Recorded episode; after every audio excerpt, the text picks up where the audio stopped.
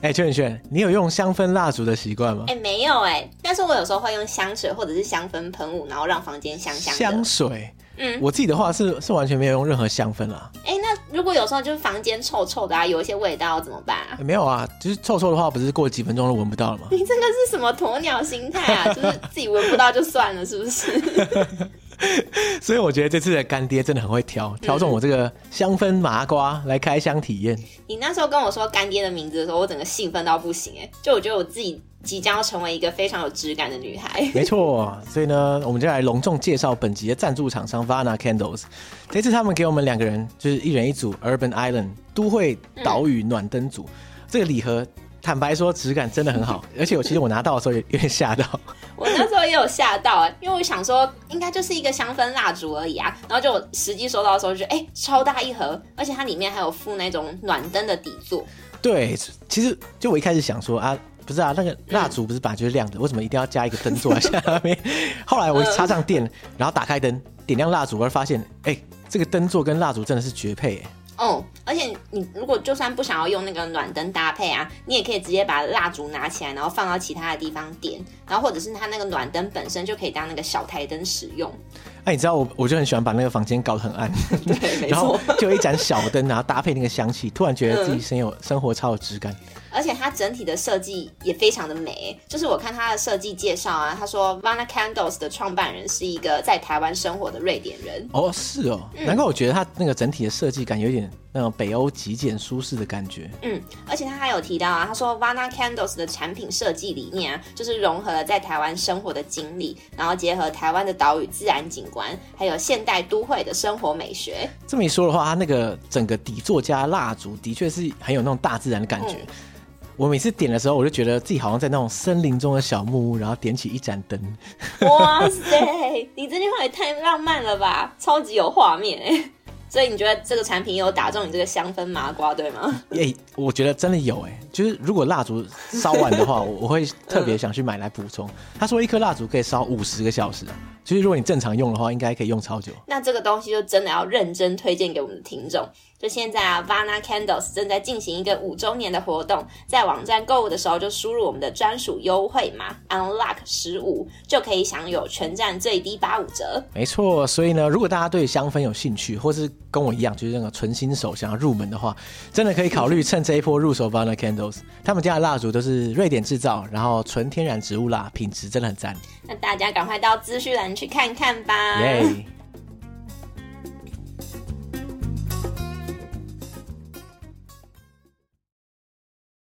大家好，我是尤尚杰。大家好，我是蓝牌导览员 Craig。欢迎收听《解锁地球》。我不知道大家有没有听完了上一集？上一集真的是哇，这个资讯量真的太大。光是女王一个人，居然可以到这么多故事。不过，毕竟她人生是很长，没错啦。那我们相信我们的聆听者都很年轻，通常都在那个后半段这样子，才 只知道女王的后半段，比较少知道她的前半段。真的，这对于女王年轻的时候，其实坦白说，她年轻长什么样，我都没有画面。哦，没问题，大家都可以追 Netflix 的 The Crown 皇冠这样子。可是皇冠也不是她本人演，不过至少有试图接近，试图接近，韵味有出来。对，嗯嗯嗯，好，而且一集非常贵诶。一集一千三百多万英镑，哎，它的贵的点在哪里啊？呃，我觉得可能是那衣服上面的细节。它号称 Netflix 几个最贵的影片之一。那我觉得它的编剧也超棒。比如说，他真的很多人问我 Netflix 的那个剧觉得怎么样？我觉得他们融的很聪明，就是那个编剧和他们家庭的事件，嗯，牵连接的非常非常的巧妙。哇，它就是结合史实跟虚构，可是就是天衣无缝，这样是不是？我真的觉得蛮天衣无缝的。欸。好，我真的该看一下。我其实之前有试着要开始看这样，只是因为我已经在节目上提过很多次，我对于那个一集超过三十分钟的剧，我认为我没办法一个人看，对 所以没关系啊，我再我再找时间来看一下，没问题。对对，大家也可以去看看这一部这样。那我们上一集讲了，真的是超过一个半小时的时间，都专门聚焦在女王身上。可是呢，王室成员就像我们都知道了，有很多嘛，对不对？除了女王之外，其他人其实反而在新闻上更常看到，而且通常没有听过什么好事，这样，对，所以他们长大就容易出事。所以，我们今天就来谈谈这个王室除了女王之外的其他人到底在干嘛，这样，就是专门帮女王添麻烦而已。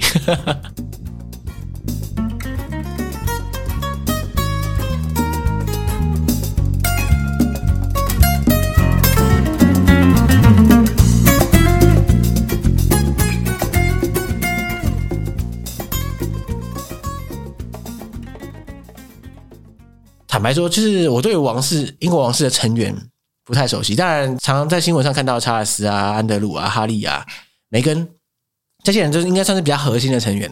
所以这个王室广义上来说，到底有哪些人？还有多少人？这些人到底是哪些组成啊？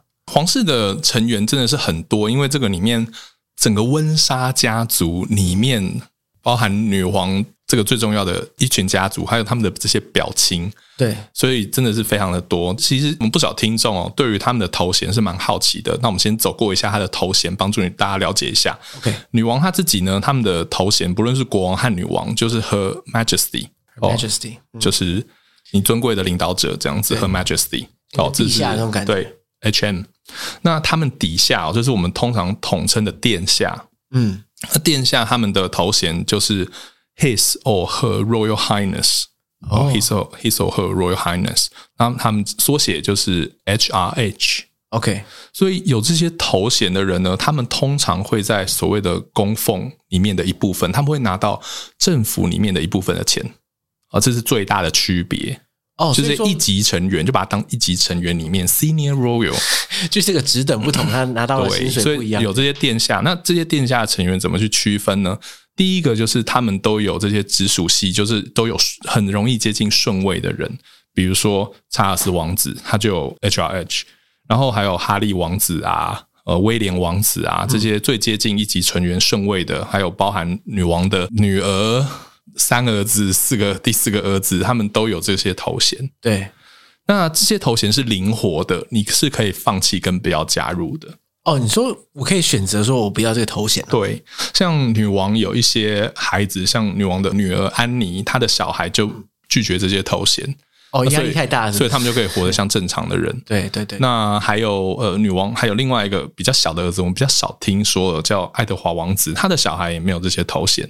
哦，对。那所以低调一点呢，就非常的低调。那意思就是说，他们不必参与这些皇室的活动，因为皇室我说过要去什么参访美国啊，要参访大英国协过去的大公国啊，还各三千多个慈善的活动要去参加，他们就没有这个职位工作。另外还有皇储的太太们也有这个头衔，OK，HRH。所以我们现在的这个威廉王子的太太，她也有这个 Her Royal Highness 的这个头衔。那相对的哈利，我们我们知道哈利前几年他这个离开了皇室哦，所以哈利就没有这个皇室的头衔，HRH 殿下的这个头衔他就没有，他的太太也没有，所以他现在就变成严格来说变成一般人。嗯、呃，他并不是一般人，因为他还有公爵的头衔哦。对，好，所以我们先说头衔很多啦，所以我们先我们再帮他回顾一下，你有国王，然后你有殿下，那你接下来还有公爵，公爵下面还有侯爵。然后侯爵下面还有伯爵，嗯、伯爵下面还有子爵，然后子爵下面还有男爵，男爵嗯、还有女爵。那你再下去才是骑士。哇，那所以所以哈利现在变成哈利公爵，可以这么说。呃，他们有不少的头衔啊，但这个其中还有就是他还有保有他的公爵的职位。诶，也就是为什么哈利他那个最具争议的就是他能不能够拥有供奉。那所以哈利一部分他必须必须自己成立一个品牌，所以他就把这个 Duke of Essex。他就把这个 Duke 这个他们的头衔去注册，对所以他们就就拿到了像一个 trademark 一个商标一样的东西，个人品牌对，对，他就让自己能够做个人品牌，可能说不定想卖一些什么，我不知道他卖什么周边。呢，有机产品啊、袜子啊之类的东西，对，OK 啊，哈利公爵的袜子，哈哈利严选的袜子，对，他可以开个选物店，哎、嗯，这应该有有有搞头。我们英国有个俚语叫 I don't want to be in your shoes，就是我不想进入他的鞋子，我不想进入他的鞋子。哈利公爵在鞋子，对，哈利公爵鞋子，嗯，OK。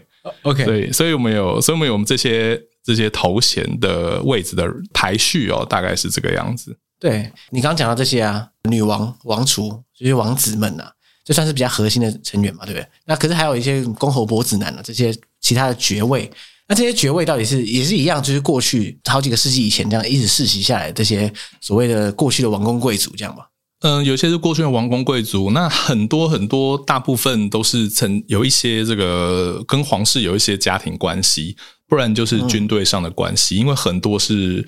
由于以前保护国王啊，或者是帮助国王打仗啊，或者是得到封赏这样，对，得到封赏的拿到的头衔这样子。今天聚焦的大部分都会是所谓的这个这个核心成员，就是 HRH，对对和 Royal Highness 或 His Royal Highness 的这些成员。对，那这些成员才是我们所谓的现在这个核心里面的这些人。嗯、对，那这个就是这些核心成员，你刚刚说他们各自因为不同的等级，他们可以有不同的供奉嘛？那他这个他的钱都是由英国政府支付给他们喽？可以这么说吧？嗯，不全然是。哦，对，我们想皇室的资产其实。不能只想近代，皇室的资产其实从十一世纪的时候就开始拥有了，累积下来的 千年财富哦。你必须想，他们曾经呃拿下这么多土地，还有这么多，他们有这么多土地的资产，这是他们继承的。整个皇室的这些带来的这些经济效应，还有他们土地的收益，大概是六十七到七十亿之间。哦，他们总资产是英镑吗？对，英镑，哦，那很多啊。对，那。但是他们中间发生了一些事，就像我们上一集有稍微聊到，就是大概在十八世纪的时候，就是国王当时就没什么钱，然后可能乱花钱干嘛的，所以他们就把他们的土地交给了国家，国家的感觉，交给国家，嗯，所以一部分很大一部分他们的资产就是给国家，然后让国家去 处理开发，对，然后他们拿到的一部分就是年俸。嗯嗯，那他们的年俸有很多很多很多的变化。那我用最简单来说，到我们到我们的近代，大概就是他们一年年俸的获利的百分之十五。哦，那很多啊，因为他的那个获利一定很高嘛，对不对？他的土地资产那些就不知道多少了。其实这个皇室的这个会计哦，你可以打 finance，然后 royal，它是放在网页上的，所以你如果真的很好奇，你可以去看一下这样子。那我以这个这几年来说呢，我们就说二零一八到二零一九年哦，大概整个皇室的资产，这 The Crown Estate，他们不论是土地收租啊，还是这些旅游景点的各种这些进来的钱哦，大概是三点多亿。三点多亿，对。那如果他们拿到这里面的百分之十五的话，大概是五千多万。所以女王他们在二零一八、一九，甚至到二零二零，而且甚至还会有一些减少的预算。对，因为皇室他们没有这些收票的，他们之前还有一些这个景点会有一些收，有一些有一些收益，但这但因为 COVID nineteen 就没有哦，所以大概会落在五千万镑附近。嗯，五千万镑附近，但你千万不要觉得这是很多。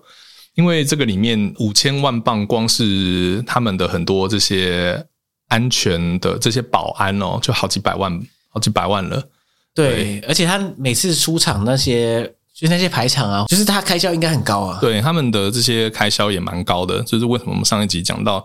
女王连他们连白金汉宫的一些 Christmas party，他们自己都要砍掉。哦，有一些对，因为的确的确因为这些 cut，所以他们的这些派对都要从之前能够有 DJ 到没有 DJ 之类的。哦，真的是都有都有一些 cut 这样子。那那这些都是有写在写在他们的网站上，但是有不少人好奇哦。那我们就。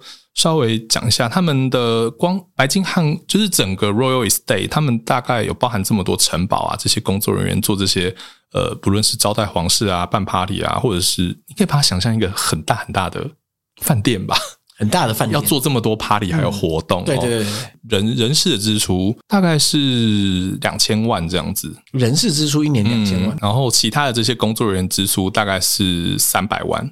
对，可是最近白金汉宫试图要让自己现代化，然后所以他们要装很多的绿能板啊这些的，那这个也接近要四五千万这样子。不过这个也是装一次就好了。对，这个是装一次就好。那但还有很多的像交通啊、保安的部分，这部分也是政府会支付，所以他们一年的这些交通费，通常你也在看三四百万，不小于这些三四百万，所以其实还有不少的花费。那这些都是在网网站上，如果大家有会计头脑，然后会好奇。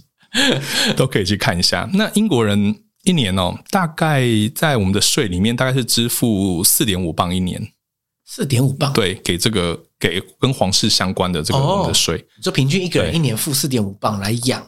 对，这个皇室大概一批一天这样子，四点五磅，呃，大概一百六十多块台币吧，这样子。一年一百六，对，一年订阅皇室服务，那个就可以有一个这个皇室的这个存在感。对 对对，哎，那听起来很 OK。对，那意思是说。我不是说意识形态上 O 不 OK，只是只是个负担来说，其实并不是一个财政负担。对，那我们说的是公的部分，它还有私人部分哦。私人的部分就是皇室有一个所谓的叫 Duchess of Lancaster，Duchess of Lancaster 就是女王私人的资产，那里面包含很多的土地投资啊，还有这些城堡的投资啊，然后还有很多这个有一些 shopping mall 也是属于皇室的这个 shopping mall 是皇室对，有些 shopping mall 是属于皇室的资产，对，就是他们自己投资的这些资产，嗯，哦，这个部分是完全属于女王的，那一年大概能给他大概两千多万，所以有人算过女王的个人资产大概是四点八亿，其实。用现在来说还好，因为像比尔盖茨大概是九十六亿，Amazon 的那个 Jeff Bezos 大概是一百三十多亿，所以是还好。对啊，对对对，我对啊，不要让贫穷限制我们的想象。就是在这些人之中，女王算是很穷，是还好啦，很穷。对，对，那那那，所以女王我有一部分自己的资产，就是我刚刚说过嘛，她自己有养马啊，还是他们自己投资的东西啊。然后这个部分是 Duchess of Lancaster，然后另外还有一个东西叫 Duchess of Cornwall。那这个部分是属于查尔斯的，查尔斯的资产。OK，那这个查尔斯的资产就有点像是他们投资进的一些东西，像比如说查尔斯他们有一个品牌叫做 The Duchess，有 Duchess 就是卖一些什么 organic food，就是一些什么有机有机食物啊，然后什么乡村的肉啊、奶油啊，听说奶油还不错这样子。那但是他们是有缴税的，他们在官网上有公布他每一年缴多少税。然后还有这个 Duchess of Cornwall 底下有一些品牌，好像零零散散，中间的总利润大概有六百多万英镑。那查尔斯有六百多万都捐给慈善机构，这样子也是啊。毕竟他应该不用担心钱的事情，嗯，他应该以他王室的形象来说，应该比较重要。对，所以而且这而且还不要忘了，这其中虽然这是他们的资产，但有时候他们会有蛮长远的思考。像伦敦有一些老教堂，他们都属于皇室资产，他们都被保留下来。嗯，这个就是皇室出的钱啊，对，就是因为有皇室的领导，他们注重的是这些资产带来的文化意义，嗯，所以他们才有钱可以保持。所以皇室资产也不见得纯盈利，有一些真的是我就让他在那，对对，一些投资哦。所以你如果想我们的城市。不是有很多地方我们都在吵，我们这个老建筑要保留下来，这个建筑要保留下来。对，那如果说我们这些平民老百姓大家都只想要盖新房子，大家就会想把这些文化资产扒掉，那又没有钱。那所以在英国很多的这些投资就是从皇室的口袋里出来。哦，所以它也某种程度上也算是负起这个保存文文化资产的责任的意义。对，尤呃，尤其是查尔斯王子，他在近年来，因为查尔斯他。虽然不应该哦，他很讨厌现代建筑，不应该公然的讲，但是他曾经有公然的骂一些现代建筑，所以他，但是他至少把他的钱投在他自己觉得有意义的东西里，所以他就自己花了很多钱去让去维修很多的老建筑，让他能够进入一个信托的基金。那这个里面都需要很多钱，这是皇室他们做的一部分的事情，裁员这样。那可是这样感觉感觉起来，他们要掌管的这个投资项目，其实还真的蛮多的，因为我平常。我脑海中想象的王室成员就是无所事事，都不知道在干嘛。后来发现，哎、这样说起来，他们应该挺忙的。就光是管理这些他们的资产、他们的投资等等的，基本上已经算是一个很大的集团在运作。对，所以他们本来就是一个很大的集团。那我觉得他们都很现代化和专业化，而且试图透明化。所以其实，其实，在英国的这个传统上，皇室是不用缴税的。嗯，可是二十世纪的女王当然了解，在现在有这个共和的倾向出来，所以女王是早在国会要求皇室要缴税的时候，她自己提出她要缴税，来缴税，她愿意公公布还要缴多少税，她真的很懂，当做是精神象征，对对，所以呃，我觉得这个也是他们呃能够还存在，然后让大家感觉嗯好有你存在还可以的一部分的原因，对。对，如果说是那种。整天就是只是想要占着好处，然后不想着怎么回馈国家这种王室的话，但人民应该早就会觉得这看的是赌烂了吧？嗯，对，而且还有女王，其实他们也支付很多一部分，像是各种的这种，像我们接下来就不论是这些千禧年的登基典礼啊、嗯、party 啊，这然后这些 party 又要找来自各国各个肤色的各种明星，这个部分皇室也付了很多钱，对，哦、对就是。但是他们就是试图去找出这个里面的风向，然后试图做出对的，造就一个很好的软性力量。嗯，对对对，让他们知道他们还是很酷的，还是跟大家能够呃结合在一起的。就像当时呃女王当时，现在我们七十周年要办这些活动，他们都会固定的办这些大演唱会。而且这是一票难求，它是抽签制的票。大概能够容纳几万人在白金汉宫前面看这些表演，这是一票难求，因为这些各个肤色不同的明星们都会在那表演。然后白金汉宫，我记得当年有一个皇后合唱团的那个电吉他手叫 Brian May，他就在白金汉宫的那个屋顶上，然后用吉他表演《Golf Save the Queen》这首歌，就说我当哇，白金汉宫也变成那个这个潮潮的，对，变变得很潮。那让他们变得很潮也是。一个他们的策略之一啊，从上一集有讲过，对，让大家喜欢你，才有可能可以延续下来。这样，对，你必须让大家喜欢你。对对，对，哇，我觉得在女王至少她本人在这一点做的还蛮成功。可是我不知道大家对于就是英国普遍民众，就像我们刚刚之前讲过嘛，大家对女王基本上是正面的态度，可是对其他人就很难讲，因为其他人常常会有点负面的新闻了。就譬如说查尔斯，我们刚刚讲查尔斯，他算是应该算是英国皇室目前戏份最多的人了。从以前到现在都算是这个存在感很高，这样他这个人到底是怎么样？嗯，查尔斯这个人其实好，我们就用几件事哦，就是他他刚出生的时候，的确跟女王的关系有一点点疏远，因为女王刚出生的时候，女王刚好在她的二十多岁，你可以想，女王是一个职业妇女，对。那当你是职业妇女的时候，在她最年轻人的前几年，女王就疯狂的去。国外做这些照顾这些大公国啊，然后各种的出差活动，所以其实查尔斯没有这么常看到他。那这个就影响查尔斯蛮深的，因为他是应该普遍来说是一个比较敏感的孩小孩。当其他小孩都在那个打架吵来吵去的时候，查尔斯会默默走到花园里面去念一首诗，所以他是一个相较比较敏感的孩子这样子。而且他在他的这个日记里面哦，他就有特别写说他他其实觉得他曾经有一次女王回到家的时候呢，就是当女王回到家的时候，就会有很多这些重要的军官们来先想要跟女王问好，对，女王会优先先跟他们问好，再去抱查尔斯。女王真的是工作为重啊，她真的是工作狂。那女她是非常的受伤，就写在她的日记里，然后最后被公布出来。对，那我说他他知道自己的日记会不会到之后被拿来八卦文章？这个等一下会再跟大家讲。但是简单说，我觉得她是一个比较敏感的孩子。对，那她跟她的父亲的关系也蛮复杂的，因为她的老爸简单说。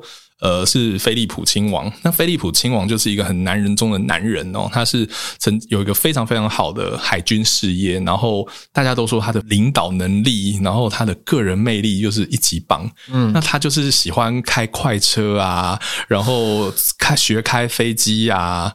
另外附带一提，菲利普亲王他自己有一台计程车，对啊，他他他搞到一他搞到一台计程车，所以他会。在伦敦飙，偷偷有时候会偷偷飙这个计程车，看他甩尾好不好？他为什么要飙？因为他开计程车，他就会觉得他可以像一般人一样，这样偷偷走来走去。哦，因为他只要戴上一个帽子，你就觉得他就是一个这个英国老头啊，这样子。对，他他他他其实他长得还蛮大众脸的，所以他就觉得他可以就戴着帽子，然后骑开着计程车这样到处跑，这样子。他是个很男人的男人。OK，那他觉得他对他小孩的教育就觉得你要像个真男人这样子，所以他就带他去那种很斯巴达的学校。那我其实我体验一部分自己体验过这种学校，这种学校我刚到英国的时候，就是早上七点就要开始跑步。我靠！就是早上七点你要立刻早上七点多你要醒来，然后换换上你的这些跑步的衣服，然后整个校园跑好几圈。啊，这跟军校也差不多了嘛。然后你要是呃，比如说什么抽烟啊，或者是呃，这个功课没。他们通常会会是什么纪律？就是要是要是你违反学校的这些纪律啊，比如说呛老师啊、打老师啊、干嘛的，或者跟同学打架啊，然后你会被罚做所谓的 hard labor。hard labor 就是你苦力这样。对，然后那时候我看皇冠里面，菲利普还要盖校门，哦，就是要那个弄砖头啊，哦，就是要坐船啊，或者像我们当时要什么清理校舍之类的东西，嗯、哦，就是蛮军事训练的这种学校。那查尔斯就不受不太，没办法受得了。对啊，你听你刚刚这样讲，他如果说是有什么挫折，就会跑到花园里面念诗的话，看起来不太适合，因为被呛。对，残酷的环境，因为因为因为你不知道在那一种环境的地方哦，其实你真的必须要靠做一些比较男子气概的事，让大家尊敬你，不然其实是有，的确是有时候这种传统学校的确会是有一种阶级感存在的。那查尔斯就是一个不太擅长运动的孩子，那所以。他可能一直觉得他让他父亲很失望，我觉得这个也影响他，所以他就是一个安全感不是很高的人，这样子，就同时得不到父亲和母亲的爱，这样。但他在他当时有去念剑桥，那像我说过，皇室也要了解很多历史教育，所以他当时是念剑桥还有人类学。哦哇，对，那但是他非常非常喜欢演戏，对，演戏哦，对，有时候在网络上你还可以看到他当时演戏的一些桥段，这样子，所以他简单说，他是非常的。文艺气息，比较文艺气息吧，文艺气息比较敏感型的文艺气息型的人这样子。那当然，他成年后为了要让他感觉 man 一点，他们就也也把他送去军训这样子。所以他也曾经在海军待过一阵子。那他当时呢，就是大部分这些皇室的人，然后其实这边有一个人留了一个有趣的问题，就是如何。被这个皇室相中哦，其中一个就是 去看这种马球的活动这样子。那这是那马球活动通常有很多军官啊，还有这些什么 aristocracy，就是这些皇族后裔啊，会在这边玩。然后当然是叫非常非常厉害的马球俱乐部啦。那当时查尔斯又在那边就认识了卡蜜拉这样子。那他们的故事通常从从这个开始。卡蜜拉本身很有趣，她的曾祖母也是。查尔斯曾祖父的情妇啊，Alice Cooper，不是啊，他们家有意大利血统，所以就比较好玩。可是他们哇，这个这个还可以，所以这个东西还可以隔代遗传。对，所以听说他们当时打破破冰，那个卡蜜拉跟查尔斯破冰，就是说，哎，你知道我的曾曾祖母曾经是你的情妇，这样子，曾经是你曾祖父的情妇，实在太诡异了，这个关系。那可是当时是很有趣，因为当时皇室的权力还是有一点影响力，所以当时这个国王的情妇，他们的脸都是被打马赛克，所以大家知道他的存在。啊，可能比较明讲，可是不会这么明讲，也不会像近近代的小报去批评的这么严重，嗯，甚至呢，这个当时这个他的曾祖父还帮。他的这个情妇在意，因为他们有意大利血统嘛，还买了一个在在佛罗伦萨买了一个这个小小的别墅给他，这样子，这么 nice，对，那么 nice，所以他们就是这样子 破冰认识。但是你不要看查尔斯这样子哦，他年轻的时候也是我们当时的这种黄金单身汉，就是是啊，对，他也跟很多的这个女明星啊、model 啊有各种绯闻哦。可是这个卡米拉就是一直的存在，可是后来也发生，就是卡米拉就结婚了，因为。当时卡米拉决定要跟这个马球俱乐部里面最帅，然后最有领导力的人，一个叫 Andrew Parker Bowles 的人，哦，决定要跟他在一起，所以他他就结婚了。因为他当时第一查尔斯比较还蛮年轻的，那也不觉得他有立刻想要，他看起来像黄金单身汉，好像没有要结婚的打算，所以他就卡米拉就先结婚，那查尔斯他就啊就。发生危机了，因为你也不能够一直很很不幸哦，就是你会有一种隐性的压力，大家就觉得你不够男子气概，所以你才不会有这个女朋友。所以男子气概也是害死不少人。对，这个这是一个有毒的环境。那所以他就在当时，嗯，其实他跟戴安娜王妃的认识也蛮有趣。其实他是一开始先和戴安娜的姐姐交往。嗯，可是当时戴安娜就嗯不知道她怎么安排的，隔了一年，他们两个就开始约会，这样换了变成跟戴安娜，换了变得跟戴安娜在一起。但他的姐姐的他的姐夫，嗯，其实是皇室的幕僚。哇，后关系也真。后来就进入了皇室的幕僚，所以我等一下还会再讲到。那那当时查尔斯就就有就有一个压力，为什么呢？因为当时菲利普和女王也觉得说。你就要做一个决定，因为即使查尔斯当时还是跟卡米拉有一些来往，而且卡米拉和戴安娜是有碰头的，嗯，就是因为戴安娜虽然也有贵族的背景哦，可是戴安娜。来自一个蛮破碎的家庭，而且他并不熟悉这些皇室的生活圈，不了解这些马球啊，不了不了解这些打猎啊，不了解这些乡村生活，他就像个都市女孩一样。所以卡蜜拉有点像是告诉他这个这个这个这个人是谁，这个人是谁。卡蜜拉还带他入门这种。对，他一开始可能觉得她是她的闺蜜，那他他可能还蛮年轻的时候没有感觉到查尔斯和他之间微妙的关系，可是因为他跟他交往，那这个菲利普和。这个女王可能会给他一点压力，说：“你不要再浪费这个漂亮的女孩的这个时间了，好不好？”嗯，那结果查尔斯他们就决定在这个状况状况下结婚。OK，我上一集有说过，皇室有一个很重要的任务，就是制造这个童话故事，对，所以他们当时查尔斯在这个一九八一年在圣保罗大教堂，伦敦的圣保罗大教堂结婚的时候，他们就制造了一个啊美好的故事。他穿着他的这个，那两个人都穿的非常的漂亮。查尔斯穿着军服，戴安娜王妃穿着她好几公尺长的这个婚纱，这样缓缓的走入这个圣保罗大教堂里面。这个王子配公主，对，就是王子配公主的这个传奇。但这我觉得这个应该是影响我妈妈那个年代的这个妇女们，没有一个人能原谅查尔斯，就是他们制造了他们内心中那个爱情的想象。那个童话故事的想象，像迪士尼故事的想象，嗯，这个让我想起最近这个王力宏事件，破坏他们想象，破坏这个三十几岁妈妈的人就是王力宏。你知道，妈妈们总是会从这个有少女的情怀到嗯，到一个冷静的情怀，都需要一些人。那所以他们这个婚礼其实一开始就有一点问题，因为戴安娜不太了解整个皇室的这个文化。呃，我不能说我了解查尔斯那，但是他可能觉得。皇室有一些情妇不是什么大事，但可能是在一个错的时代，因为这是在一个媒体时代。对，当初也许就是媒体没有那么跟那么紧的时候，对，偷偷来可能大家就算了。那我觉得他们之间的绯闻 实在是太多了。那毕竟我们不是他们两个，我觉得有点难说谁谁对谁错，因为真的没有人知道。那查尔斯有自己的。继续有自己的外遇，那接着戴安娜也有她自己的外遇，各忙各的，各各忙各的，哦，其实很复杂。那当然我不知道，可能查尔斯当他们有了威廉，后来有了哈利之后，这个关系就下降。可能不知道是不是他觉得他已经做了他的这个职位，已经有王储准备好了。哦，也是啊，就是说搞起来结婚啊，那些生子这些都好像都是上面给他的压力。可是现在全部交代完了，好了，我终于可以做自己了，对，感觉。但我觉得这两个人。最后做了一件事，他们最大的错误，我觉得可能就是跟媒体走太近。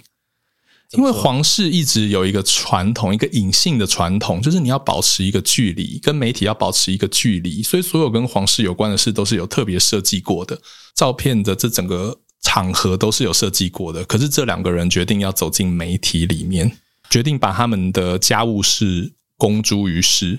OK，我相信如果各位听众是比较成熟的听众，都了解每个人家里都有一种家务事，都都不是想象中的这么美好的。对对对，所以通常家务事一摊在光天化日下，都不会那么好看，都不会那么好看。我觉得戴安娜做了一个决定，就是她决定要诉诸大众媒体。第一，她实在是长得太美了，甚至能够把很多 supermodel 打趴这样子。然后，她已经本来就是媒体宠儿了嘛。对，她本来就是媒体宠儿。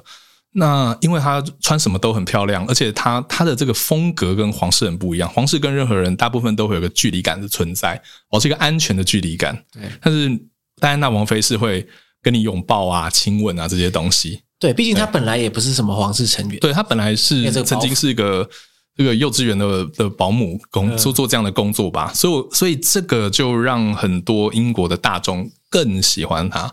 可是当你进入了。媒体之后，你就会开始分裂，你就会变成有人喜欢女王，有人更喜欢戴安娜，你就开始分裂了这个国家了。这个就是为什么它是很危险的一件事。那当然进入媒体战之后，这个问题就变得非常的复杂，因为两个人都把戴安娜的故事就写成书。那我刚刚说过，戴安娜的姐夫是那个皇室的幕僚，对，戴安娜的姐夫还特别问他说：“你跟这本书是不是有？”有关系，因为戴安娜当时是偷偷的录音，对，在外寄给一个记者。哇，他虽然是有意识的要阐述，就是他在网事见到的这些，对，但是戴安娜好像说没有。但反正反正中间太复杂了，谁对谁错就是太复杂。但是结果呢，查尔斯王子自己也上媒体去讲他的婚姻，也承认他的婚外情，所以他等于说他是反击的意思。他试图反击，可是这种事放在。大家媒体都很嗜血的，对这个媒体只会挖他最想要的那一个部分，所以对他来说，不论他如何解释，他的出轨就是定案，对对对，就是定案。这个媒体就变得越来越嗜血，越越来越想探索这两个人的关系，对，所以他们两他们的电话啊什么都被都被媒体给那个录音，偷偷录音起来。看这个这个压力太大，所以对查尔斯来说，爆发一个。巨大的丑闻就是在一九九三年的时候，查尔斯和卡米拉的录音被公诸于世，然后电话录音，电话录音公诸于世，而且这真这对查尔斯来说就是一个巨大的伤害。嗯，因为呢，在这个里面，当然真的是一个一些非常非常私密的枕边的对话。那我现在要讲的这个内容，可能这个如果大家对于有一些这个不同生理色彩的主题有一些忌讳的话，请不要听。但我知道你忍不住，查尔斯就说：“哦、oh,，God forbidden。” I want to be in between your legs and go up and down, up and down。然后他就说，卡米拉就说，What do you want to be? You want to be a knicker？他就说，No, a ten packs。我重新说一次，就是呃，大家可以在网络上找到这个录音，真是不幸。哎，这个就是查尔斯说呢，啊、哦，我希望能够一直在你的双脚之间来来去去。然后卡米拉就说，你想变成什么？你想变成我的内衣吗？他说，不，我想成为一片卫生棉。哇，就是第一个，就是你要想象一下，你讲出这个话，然后被录音，然后放到现在全国，不是全国而已，全世界人都在听这个录音，这是所以真的是尴尬到一个不行，核弹级的震撼。对，虽然我觉得他们也是非常的可怜，没有人希望发生这种事，而且这个不止撕裂国家吧，还变成巨大的皇室丑闻，变成一个震撼弹。那我觉得也是因为小报。也不能只怪小报啦，因为两个人本来就有问题，小报只是放大这个问题而已。对啊，那所以两个人就疯狂的透过媒体来互相挖彼挖彼此的脚。那最后他们就在九六年的时候，就有点像是女王真的受不了了。其实，在女王在这个中间哦，一直试图安排他们去看心理医生啊，各种咨询啊。然后菲利普还写了很多的信息，因为他比较了解戴安娜的情境，因为要当。王储的太太是很不容易的，嗯，你必须要把你自己掩盖起来，不能抢对方的王，毕竟你要抢国王的风采。但没办法，人民就是很喜欢戴安娜风采，天生的风采啊。所以反正最后有太多的内容造成最后的不幸，不幸就是他们九六年的时候就决定离婚。嗯、那更不幸的是，九七年的时候，就是我刚到到英国那一年，戴安娜王妃就因为车祸去世。对，那那一年真的是可以说是近代的英国皇室的宪政危机吧。因为很不幸的是，他们不论他们哪一方进入媒体，英国就会就会被撕裂。大家的焦点就是两个女人，所以就算女王就是嘴巴闭得再紧，全英国的人的人就是觉得这两个人是竞争的关系。所以当女王她她女王的性格是比较冷静行事的，对，那她当时就。决定要好好照顾哈利和威廉哦，所以他就试着跟这些丑闻保持距离。可是当时民情实在是太沸腾了，所以他不得不出来做一些解释，然后也试着说他自己也会如何记住戴安娜王妃。嗯，那当然也有一批阴谋论的人，也有一些人觉得说很有可能是这个皇室就先把你 先那个先灭口再说。对，对，但我们也没有太多的这个，我们也不知道。真相对，我们只能说他有动机啊，但是不见不是有动机就是他做了嘛，所以就很难讲。那我只能说，其实我觉得离婚在他们九七年的时候离婚，而且皇室离婚在二十世纪中叶也不是什么特别的事情。嗯，但我觉得最大的伤害可能是戴安娜王妃是这样子的死去。如果戴安娜王妃最后离婚后有自己的生活，开开心心的，然后查尔斯和卡米拉在一起，说不定就没事了。对，因为离婚也不是什么天大的事情嘛，对，其实是可以接受的。对，但因为戴安娜离跟查尔斯离婚的时候，我们还是可以看到他们在一些宫殿见面的时候，他们还是是友好的状态。对，所以大家其实如果戴安娜有自己的幸福的话，可能就不会这么糟。但很不幸的就是她死于车祸。对，其实大家会把这个情绪转嫁到国王室身上。对，就是这个情绪整个大转嫁。因为小报当时就很困难啦，因为当时戴安娜刚死的时候，所有人都恨小报，因为大家是觉得他八卦把他害死。对，我告诉你，其实，在 Not Notting Hill 这一带有一个咖啡厅，这个咖啡厅里面全部都是戴安娜的报纸的简报。哇，戴安娜主题咖啡馆。对，因为这这边离 肯辛顿宫最近。然后很多的记者、狗仔记者在开工前都会去那喝咖啡。然后他们他们那个老板就说：“那不然你给我给我一份你拍的报纸这样子。”哇！所以那个咖啡厅充满了戴安娜的照片。OK，那你就知道他多疯狂。他戴安娜是一个产业哦，光是戴安娜自己的八卦就就可以养活一堆人，他就可以养活有一些摄影师就阶级反反转了。真的，所以它所以它是一个产业。可是我觉得从它这个故事里面，其实给我们很很大的警讯，就是这个当皇室内部的成员摊开他们的日常生活，或摊开他们真实的生活的时候，通常就会进入悲剧。所以大家为什么对哈利和梅根进入媒体是这么的警讯的状况？这样子。所以女王她成功保持她形象的点，一部分也是来自于她跟媒体走没那么近，她不会把自己完全暴露在大众眼光之下那种感觉。我们可能说女王有点太远，因为女王真的是一个生活单纯的人。我们就说她的女儿叫安妮公主哦，安妮公主也有发生结婚、离婚，而且事后也有一点点爆发婚外情，有被小报抓到。可是安妮女王的处理方式不进入媒体。不去讲谁对谁错，他就是默默的、简单的、干净的切割，离婚结束，嗯，下一个婚姻。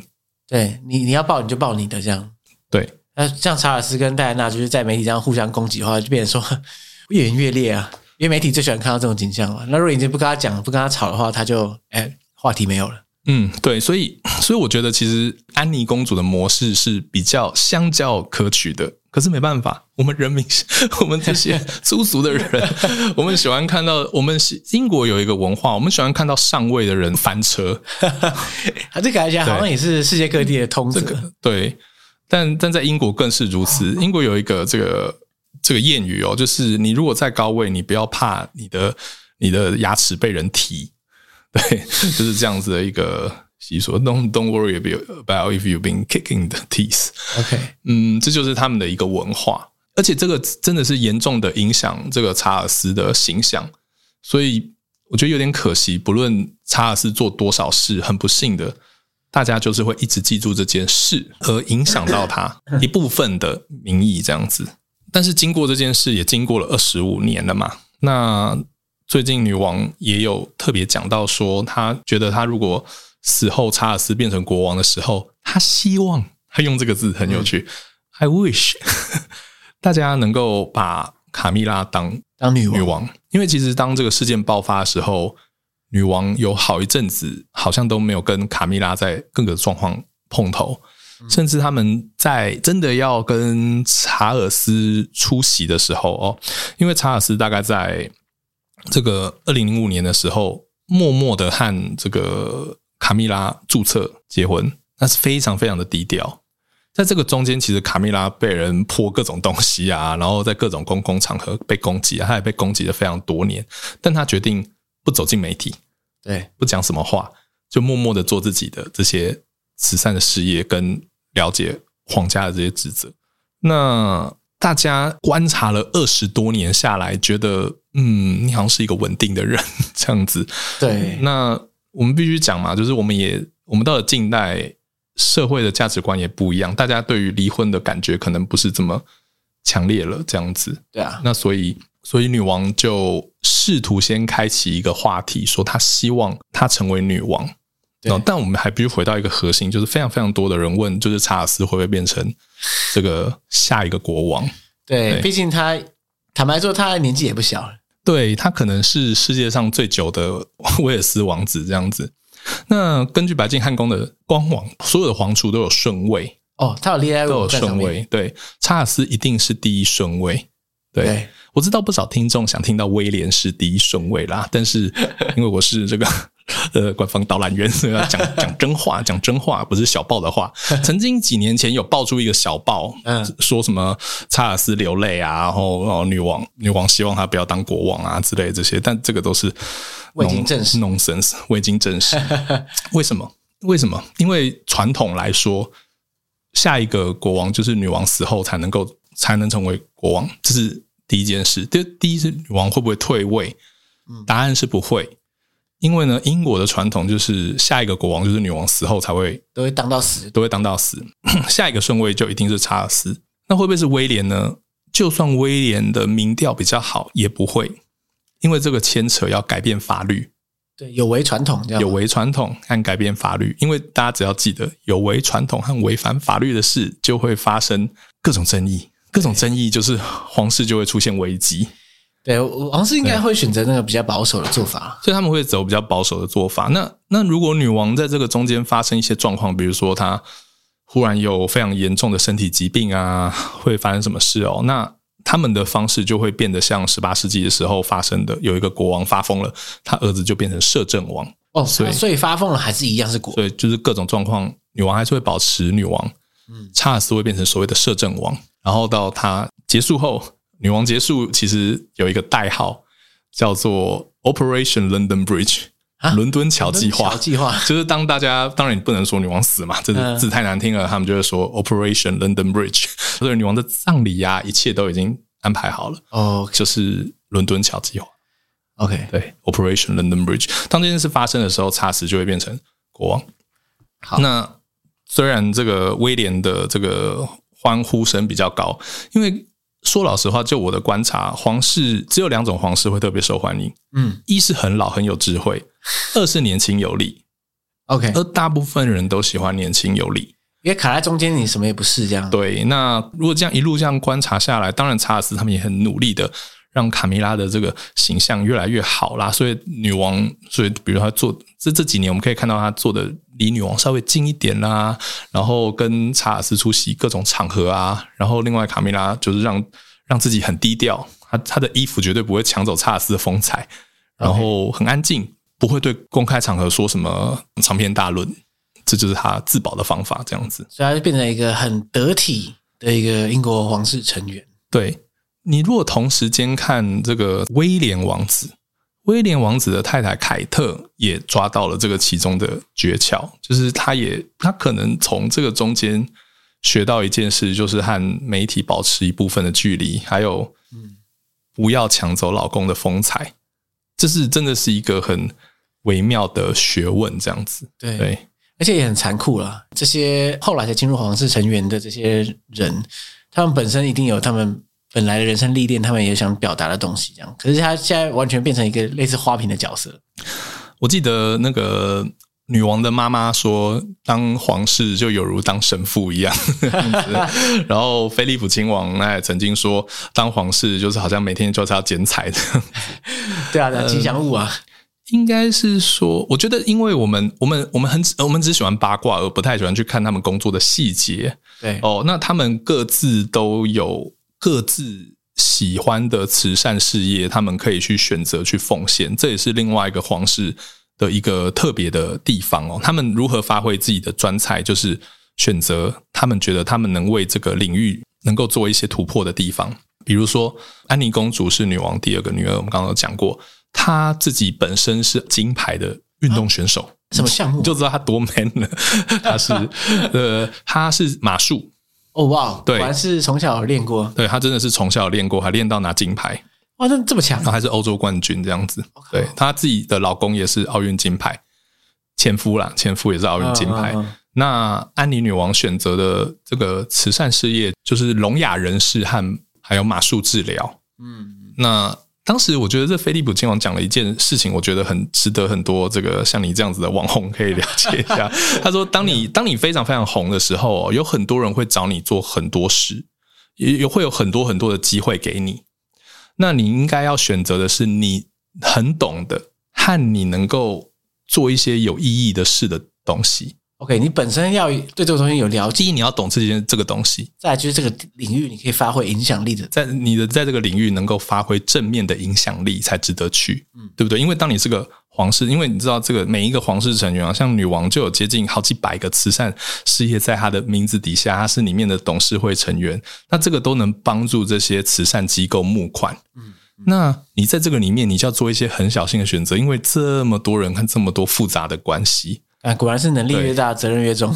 对，而且你要非常的小心。那所以我觉得菲利普亲王说的这件事是真的。像很多人操作不当的话，就是他可能进入了一个他不了解的东西，对，然后跟错误的人在一起，就会发生这样的事。所以像安妮女王，我就觉得她是这些皇室里面大大家内心都很希望她成为女王吧，但只是可是很后面呢。呃，这个皇室顺位帮大家提一下，就是早期皇室的顺位是男性优先。意思就是说，假设女王第一个孩子是女儿的话，女儿的顺位还是在儿子的后面。要儿子都轮完了才要对女儿。还有儿子的儿子优先。我、啊、靠，那那女儿就几乎没救啊。那这个当然跟我们现在对于专业女性的认识有差别，因为我们当然可以说，你看这么多女性可以做得非常好啊。对，那所以应该在近代，大概在二零一二年的时候，这个规则就被改了。哦，所以假设威廉王子是先生女儿，那这个女儿还是依旧是顺位会比会在会在前面哦。因为像当年安妮女王、安妮公主，不好意思，这个 看你也是安妮派的，对不对？对，安妮派的。这个安妮公主哦，就是查尔斯第一，然后安妮公主。可是当查尔斯有了威廉还有哈利的时候，对这个，然后接着女王又有别的男，有安德鲁哦。安妮的顺位就越来越后面，越来越后后面。啊、就算她是第二个女儿，对啊，她像目前看起来是完全没有机会啊。嗯，对，她没有机会，而且而且她也放弃了这些机会。对啊，对啊。但是，但是我我一直觉得，可能皇室里面维持最好的就是她，因为她就是保持，她也很恨媒体，然后她也很直接的表达出来这样子。对对对。可是我觉得她维持一个安全可靠的距离，这样子。宁保身啊。对，那所以，那所以他们牵扯非常多的的事。的事业，那当然这个又进入，当你选错事业的时候怎么办呢？当你选择一个你不了解的事业怎么办？我们就发生了安安德鲁这个 王子的丑闻。那其实安德鲁王子，大家不要看他最近，你们最近大家看他的这个电视上讲话，因为如我刚刚说的，你一进入媒体，你就会被放大审视，对，然后大家发现你。你不是这么聪明的人了，你有点蠢呢。你看起来就是蠢蠢笨笨的。好，我先讲，其实安德鲁王子他他刚出生的时候，他算是女王当时这个国际责任，就是皇室责任没这么重的时候出生，所以他还蛮得宠的。那这个有没有？我觉得娇生惯养和有个性是非常非常这个 模糊的东西哦。但是我曾经听一些人说，就是他年轻的时候，有时候有时候就是可能青春期就是很抓狂吧，会 A 高尔夫球到这个白金汉宫里面的池塘里面去这样子啊，就是他有他有一些很冲动的习惯。OK，对，他就他是比较冲动派的。那但是。他其实很得女王还有他老爸的爱，因为他也很喜欢运动。然后他有一个海军的生涯，他其实当职业军人非常的久，嗯，而且他曾经是战争英雄。哦，他有打过。对，他曾经在那个还是柴契尔夫人的时候，英国和阿根廷开发了发展了一场战争，就福克兰的福克兰群岛。他其实有去哦，当然他是在支援呢。可是当他去的时候，人民就觉得哦，这个女王赞，你敢让你的孩子去死？对，就有有有点像圣经里面那个玛丽让这个耶稣去送死，是吧？可是福克兰这一面倒，对，大家就会觉得全民一条心这样，因为女王的儿子也上线啊，这样子，所以英国皇室是透过这样来得到大家的尊敬，就是在重要的时候，他们敢挺身而出。对，也是。而且当时安德鲁回来的时候，他就咬着一个一朵玫瑰花来接见他的妈妈，这样子。那当时是。哇，非常经典的一张照片，所以大家内心一直都觉得他是一个战争英雄。那他离开海军的时候，事情就开始出错，因为他实在是太有点太活泼了。那所以他就决定要做各种的这个海外事务。那因为他是皇室嘛，所以他也认识了一些大家，像那个之前有一个很有名那个嘎达菲，格达费，格达费，他他认识他儿子。对，所以这也是让大家很格达费的儿子，不要小看这些儿，这些人都很有可能曾经在那个 LSE 念过书啊，在伦敦政经学院念过书，也是哈。那所以，因为他当时并不太懂这些国际贸易，那所以他很努力的学。那也因为他这么努力的学，那你也必须了解，那个皇室周遭就是非富即贵，那就很不幸就碰到了这个。跟这个这个非常有争议的人 Jeffrey Epstein 这个人，就是斯坦，对爱普斯坦，美国富豪啊，美国富豪。那这个爱普斯坦，你可以说他是一个银行家吧，但是他的这个性取向非常的奇怪，然后就跟非常年轻的女性有染这样子。嗯、那只是安德鲁被我拍到一张照片，就是他跟可能是当时在一个聚会里面有一些这些女孩出现，那他跟他有一张照片被拍起来。那当然，安德鲁在接受这个采访的时候就没有很切切断关系，对对，因为呢，我又必须说，重义气跟懂得时事回俊杰真的是非常微妙的一件事，因为他当时觉得他跟他的关系很单纯，他就是去他的 party 去认识这些政要人士哦。根据安德鲁的说法，就是他认识很多政要人士，所以他觉得透过他，他很快认识政要人士，就是他的工作之一。那当然，安德鲁多爱玩，我就不知道，因为这个都是法律诉讼的东西，但就造成了这个很巨大的丑闻。对啊，那在这个中间，你也发现，我也发现皇室里面有一些变化。就是查尔斯扮演一个很大的角色，现在变成大家的大家长，因为女王势必要慢慢的放手，对啊，哦，所以最后也可能也是查尔斯的计划之一，让皇室成员缩缩小，所以安德鲁就因为这个弊案或者是这个丑闻，然后他就必须放弃他的皇室头衔，对，所以他等于说被逐出皇室嘛，还是说他现在又一样变成呃，就是安德鲁公爵之类的？他应该依旧还会有一些伯爵的地位，但是他最让人诟病的倒不是他这些伯爵的地位，而是他实际上他海军退休，他也只有几万块而已。那所以大部分人就觉得，好，你牵扯走文，那你家的事，对，但我们死都不要付你的律师费，不想钱，对，不想不想付你这笔钱，所以这是他大家争争议的地方。但安德鲁，我觉得他也是蛮衰的这样子，因为他之前他娶的老婆。后来曾经也爆发出丑闻，叫 Sarah Fergus。Sarah Fergus，他后来也因为安德鲁在他是海军的时候一直出勤，嗯，所以他就和一个法国的富商在南法，然后被小报拍到。哦，你说他老婆对出轨？OK，对。然后另外一次，他们就算离婚后，这个 Sarah 因为自己试图白手起家做些事，结果他可能变成那种国际关系的。呃，这种公司，那当时就有一个小报记者说：“我付你几万，你可以让我安排我跟安德鲁王子见面，这样子。”然后就把钱给他，然后被拍下来。哇！然后这个也爆发一个巨大的丑闻。那所以真的是衰。哇，他对他真的是厄运缠身的。嗯，可是一部分也是他自己的问题。对，一部分真的是他，可能是他自己，或者是各种组合的问题吧。对，对，对，反正。我觉得这皇室的故事这样看下来教我们什么？我一直在想，我觉得他可能真的教我们一堂课，就是人真的不是像动物狗狗，你付出多少，他可能狗狗真的会给你还要加倍哦。人真的是一个复杂的动物，就算你达到你一切希望的这些权利啊、金钱啊、头衔啊这些东西，但要是你不小心，你不把责任放在第一，你选择娱乐自己，嗯，就很容易出错。对，我觉得这是 皇室给我自己一些想法，这样子。对而且皇室这些人，他们又不是说他们透过某种筛选，或是测验，或是怎样才达到这个位置，他就是生与生俱来，所以他们到底个人想不想要这样的生活，想不想要这样的人生，这个差异很大。所以我我一直每次想到，觉得很奇妙。因为假设我现在生下来，别人跟我讲说：“哎，你是那个某某王子。”这样，哇，这这一代就是。这是很多人羡慕的点，可是一方面完全没有任何自由，这样的人生其实我不知道过到后来会不会真的是精神压力太大，或者我个人觉得这精神压力真的很大，而且它会立刻影响你的社交圈。对，像早期那个伊丽莎白女王哦，就是伊丽莎白二世，她年轻的时候，她还不知道她忽然变公主，因为她的舅舅放弃了王位，她爸就变成。国王，所以他就变第一顺位的王储。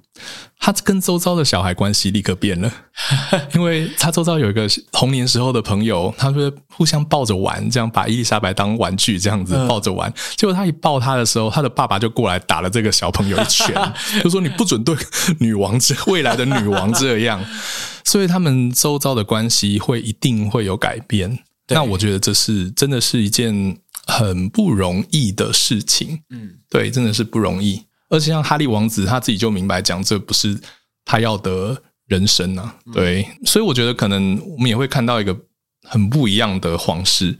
这个又回到一个很核心的问题：到底这个君主制到底好不好？这样子，对，就是它的意义在哪里？它的意义在哪里？对，我唯一能说的就是君主制的存在，它真正有效益的存在，就是它凝聚了整个国家这样子。嗯，它凝聚了国家，让国家团结。因为皇室，我们努希望他们是一个中立的人，它不代表一种特定的人群哦，它它是能够化解不同的民族、不同区域的人的这些各种纠纷，这样子。嗯、那因为它是中性的，因为任何民主政治的国家，大部分的领导者要夺权，其实是必须靠一部分的分裂民族的意见嘛。我就举一个很简单的比喻。我们现在是总统制，所以如果有一天你得到一个勋章，那假设这个总统颁发给你，一定有一群人喜欢这个总统，跟一定有一群人不喜欢这个总统吧？对啊，假设我现在拿一个那个勋章，上面写蔡英文颁发给我，这样一定有些人会觉得，感这谁稀罕啊那样，可一定有些人觉得很羡慕，所以他就变成说，他不是国家给你的，反而好像变成那个人给你。可是那个人呢，一定有部分人讨厌他，而且再来就是更更重要的是，再过四年就不是这个人了。对，所以他已经你你不会觉得是蔡英文他是一个台湾的化身，因为他因为前面有别的总统啊，后面有别的总统，可是王室他是永远都不会变，不不会说你被选掉或者怎么样。对对啊，所以我觉得他回顾了一个问题，就是让我们去思考，在我们生命中有没有一些东西，其实它不变，其实它给我们安稳是一件好事。他想到英国的时候，总是有一个哦，我们都喜欢的女王。可能我可能曾经讨厌这个政治家，或可能讨厌那个政治家，嗯、但这么多狗屁倒造中，总是有一个领导者让我觉得哦，我们有一些些许的不同。对，哦，让英国人民内心感觉他们有一些些许的不同，他们有一个有一个历史的洪流，他们是这个洪流的一部分，嗯、提供这些这群人民历史感。那我觉得这是件有趣的事。当然，一部分也是因为女王讨人喜欢。可是你想象一下，如果今天女王的她言行举止是安德鲁那个样子，那大家会不会觉得哇，天哪，这个家伙代表国家？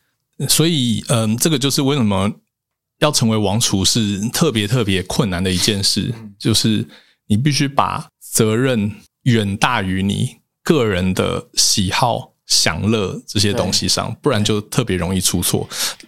有一些人进入皇室，可能觉得这个就是一个美好生活的开始，能够跟有钱有权的人有一些高级的娱乐，但实际上真的不是这样。它真的是充满了很多无趣的演讲跟握手，还有写信慰问，然 后还有非常非常多繁琐的、平凡的、无趣的基本功，但只是很多人不知道。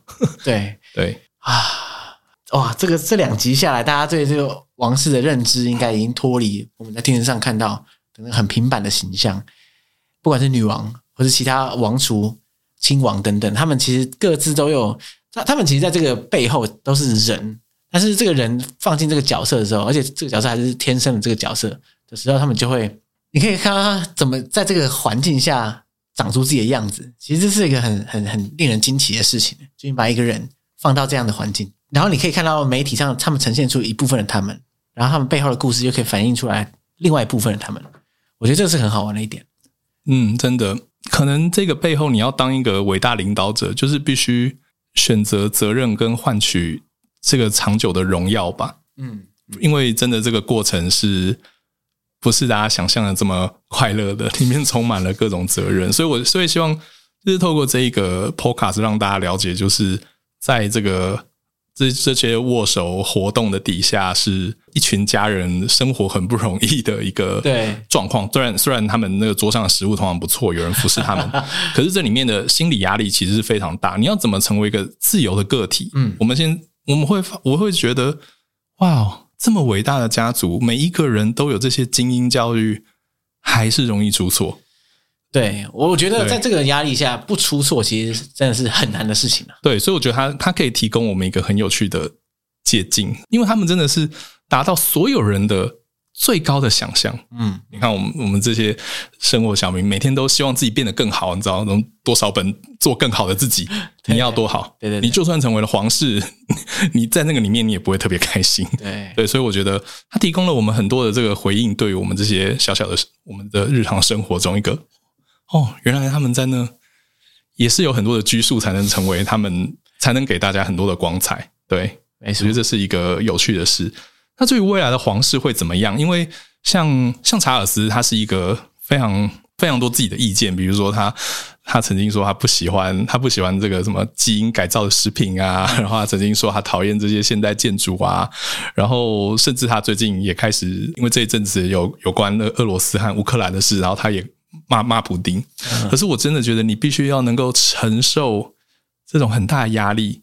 你必须想象哦，让你嘴巴闭起来，真的是为了一个更长远的思考。因为像女王曾经，你你能想象有一天有一个人暗杀你的家人，嗯，你要能跟他握手吗？我觉得我可能不行，你可能不行，嗯，那很不幸，为了国家，你必须可以。对，就是他，他已经不是代表自己了。对，他已经不是代表自己了，所以你的心脏要能够大到你还能够跟他闲聊。像女王曾经在拜访爱尔兰的时候，因为之前在想要独立哦，他们曾经有很多的恐怖攻击。那其实女王的表亲就是 Lord Mountbatten，曾经在一次意外中被暗杀，他整个船爆炸了。嗯嗯嗯。那女王当时到了近代，隔了好多年，她要跟当时这个爱尔兰的极端分子领导人见面。还要握一个手，来化解恩怨，真的是很不容易的事。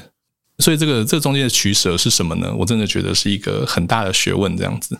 对，好，那这两集哇，快要三小时，对，真的可以说是王室懒人包，对。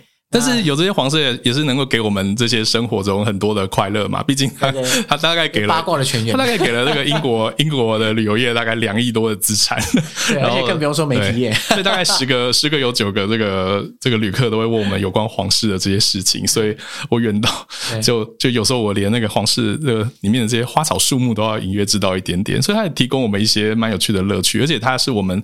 唯一连接到千年之前的这些皇室跟历史的一个很有趣的连接，那我觉得他们还是一个非常值得我们去多元的了解的一群 一群有趣的人。没错，让我们想想我们的生活啊，跟各种事情。对，好，那我们今天就非常感谢 Craig 来节目上，就跟之前我们讲讲过很多遍的一样，其实只要 Craig 来，就是一定是各有不同面向的历史小故事连发这样，所以我相信这次这两集是整个王室系列，大家应该听得津津有味，我是这么希望啦。对啊，而且皇室在伦敦也是有非常多的景点，就让大家知道，你如果想要去看女王加冕的地方，总是有皇家西敏寺大教堂，然后另外白金汉宫大概在七月到十月会打开，然后女王最常去度假的 Balmoral 在苏格兰那边，大概在这个夏天之前，在女王还没去度假之前也会打开一阵子，就是皇室的景点是非常多，嗯嗯，对。